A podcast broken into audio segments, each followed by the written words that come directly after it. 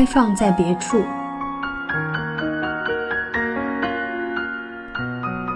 表白是门艺术活，有人表白跟熬汤一样，葱姜蒜材料齐全，把姑娘当做一只乌骨鸡，咕噜咕噜小火炖着，猛炖一年半载。有人表白跟爆炒一样，轰的一声火光四射，油星万点，孤注一掷，几十秒决战胜负。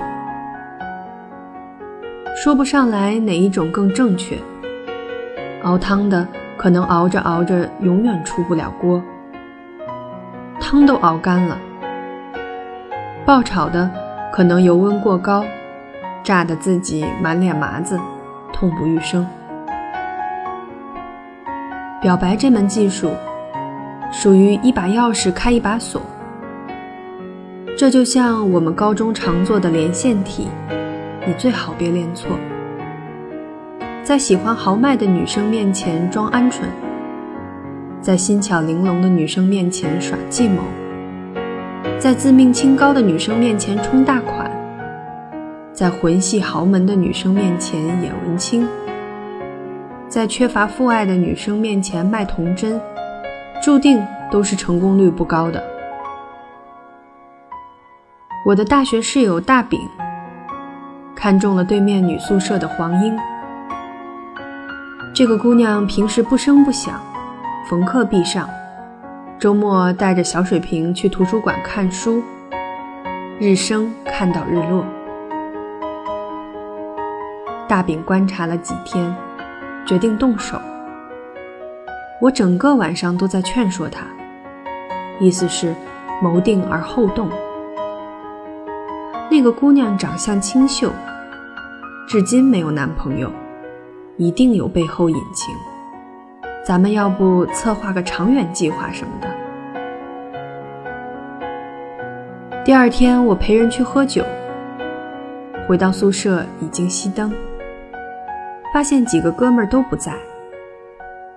找了隔壁的弟兄问，说他们在宿舍楼顶。我莫名觉得有些不妙。隐隐的也很期待，赶紧爬到楼顶。几个赤膊的汉子以大饼为首，打着手电筒，照射着对面黄英的宿舍窗户。还没等震惊的我喘口气，他们大声地唱起了山歌，我一口血喷出来。这种表白不太好打比方。就像厨房有人在炖汤，有人在爆炒，突然有人冲进来，抢了一个生提棒就啃。这次失败在大饼浩瀚的历史中，只能算沧海一粟。他很快转移了目标，一段时间没关注他，居然真的有了女朋友，个子小巧。名叫许多，许多对他百依百顺，贤惠优良，让弟兄们跌破眼镜，非常羡慕。大饼得意地说：“这是黄英的室友，你说巧不巧？”后来出了桩奇怪的事情，学校传言黄英欠了别人一大笔钱。宿舍里众说纷纭，比较权威的讲法是，黄英家境不好，受了高中同学的蛊惑，加入了传销组织，当了下线。传销的产品是螺旋藻，绿色健康药丸。黄英给上线交了整学期的生活费，买了一堆。问题在于他必须发展下线。不然无法收回成本，但他的口才不具备煽动性，忙活了半个月，一无所获。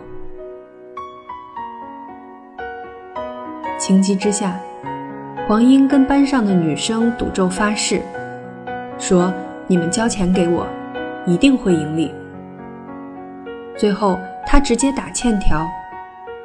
假设其他女生收不回成本，就当是他借的钱，由他来偿还。三个女生抱着尝试的念头就加入了，钱交上去，谁也没能继续发展出下线。很快，大家忍不住拿着欠条找黄英算账，这事儿闹大了，全校区皆有耳闻。黄英哭了好几个通宵，请假回老家。问父母要钱。让我惊奇的是，跟着大饼也不见了。他的女朋友许多接二连三的打电话到宿舍，找不着人。大家不知如何解释，躲着不见他，最后将我推了出来，在食堂。电视里放着《灌篮高手》，许多在对面一片沉默。打来的几道菜由热变冷，我一直絮絮叨叨地说不会有事的。许多低着头说：“大饼喜欢的还是黄英吧？”我听说他去筹钱给黄英。我脑子嗡的一声，虽然跟自己没关系，也有一种想死的感觉。许多站起来，给我一个信封，说：“这里有两千块钱，你帮我交给大饼，他不用还我，也不用再找我。”他走的时候问我。大饼是你兄弟，你说他有没有真的喜欢过我？我说可能吧。我不敢看他，所以也不知道他哭了没有。后来大饼没有和黄英在一起，他消失了一个礼拜，变了模样。隔三差五的酗酒，醉醺醺的回到宿舍，不再玩表白这个游戏。青春总是这样，每处随便触碰一下，就是痛楚。他没找女朋友，许多同样也没来找他。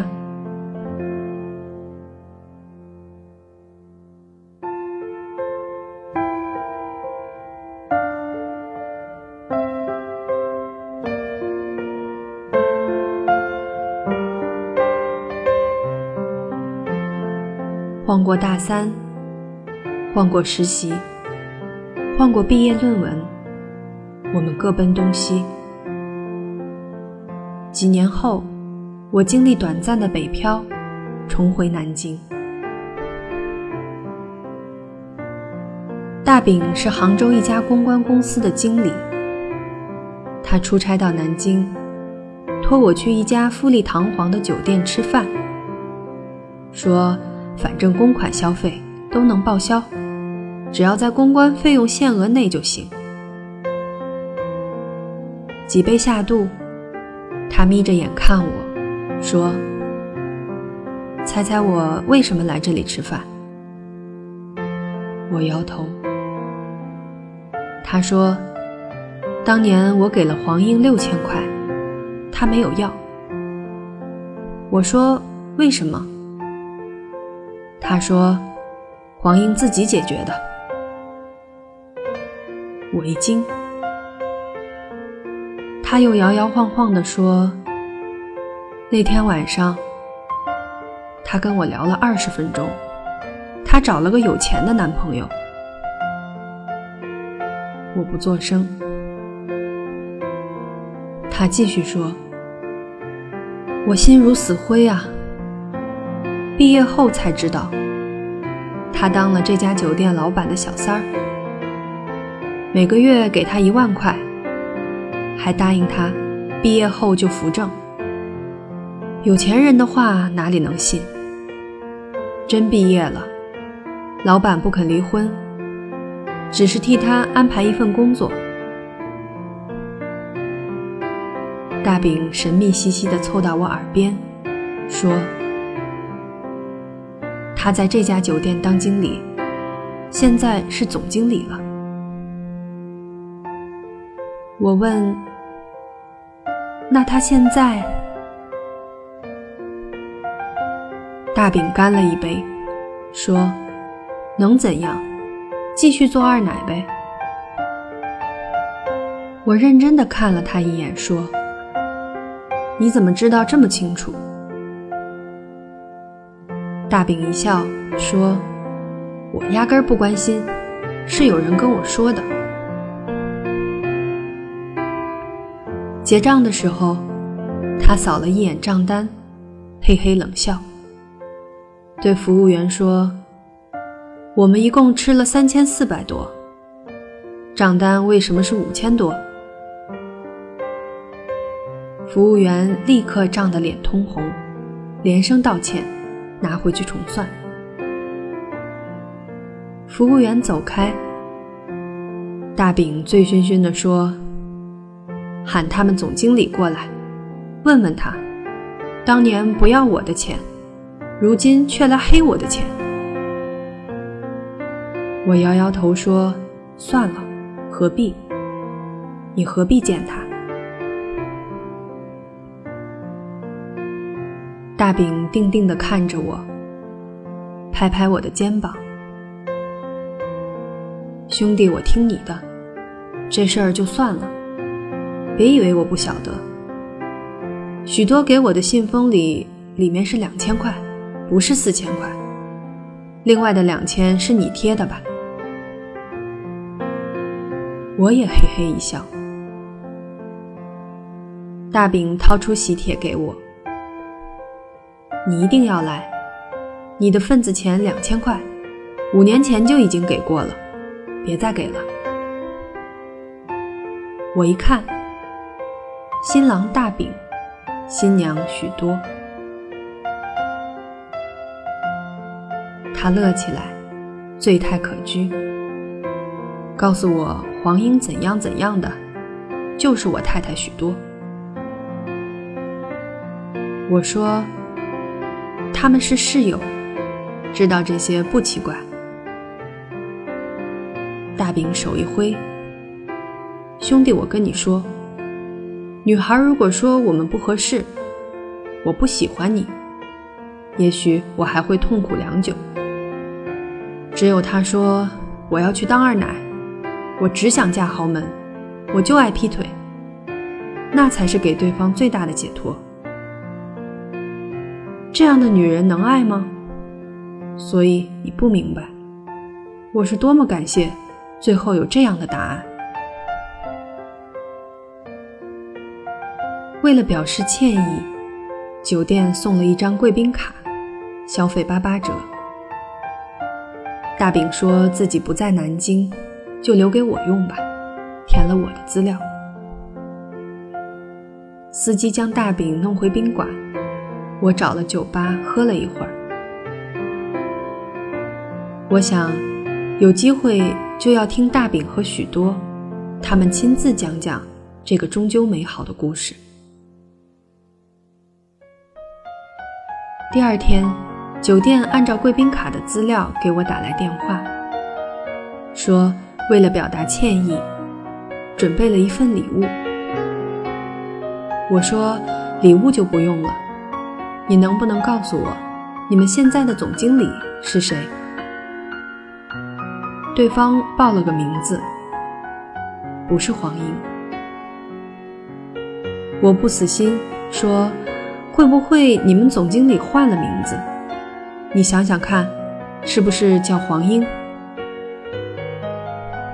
对方笑着说，我们总经理是个男的，已经做了三年多。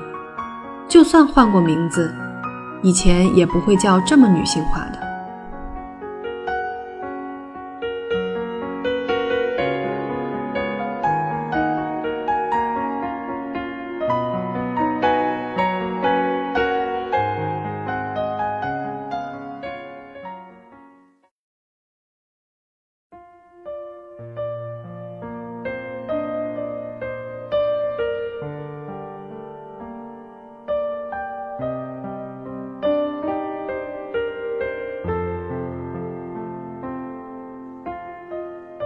个月后，暴雨，奔赴杭州参加大饼的婚礼，差点被淋成落汤鸡。我看到了许多，依旧小巧乖顺。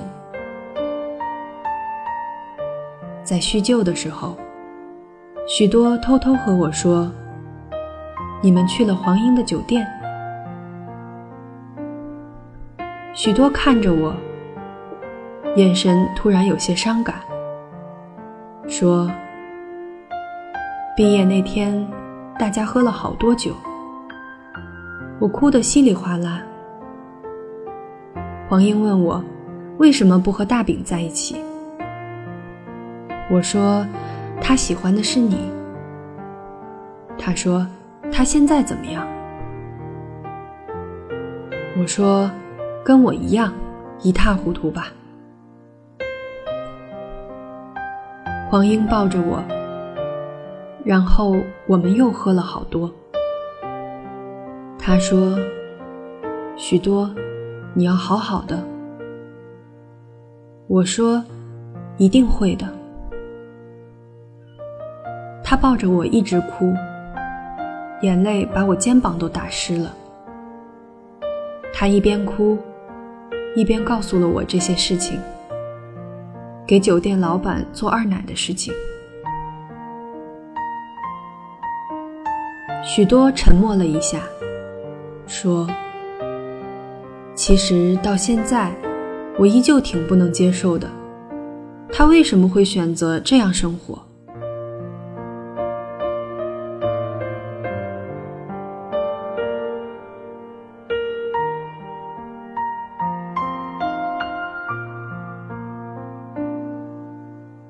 我的脑海里恍惚浮现这样一个场景。柔弱干净的女孩子，在学校广场的台阶，满身冷冰冰的夜色，倔强地和男孩子说：“我不要你的钱，我有男朋友。”然后，他开放在别处，在这一处，人们簇拥着大饼，把它推向许多。两人拥抱在一起，笑得如此幸福。不管谁说的真话，谁说的假话，都不过是一张岁月的便签。雨会打湿，风会吹走，他们被埋进土里，埋进你行走的路边，慢慢的。不会有人再去看一眼。我们走在单行道上，所以大概都会错过吧。季节走在单行道上，所以就算你停下脚步等待，为你开出的花，也不是原来那一朵了。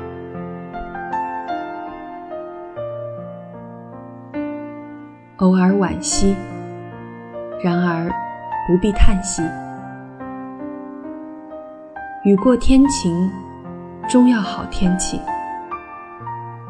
世间与我千万种满心欢喜，沿途竹枝怒放，全部遗漏都不要紧，得你一只，配我胸襟就好。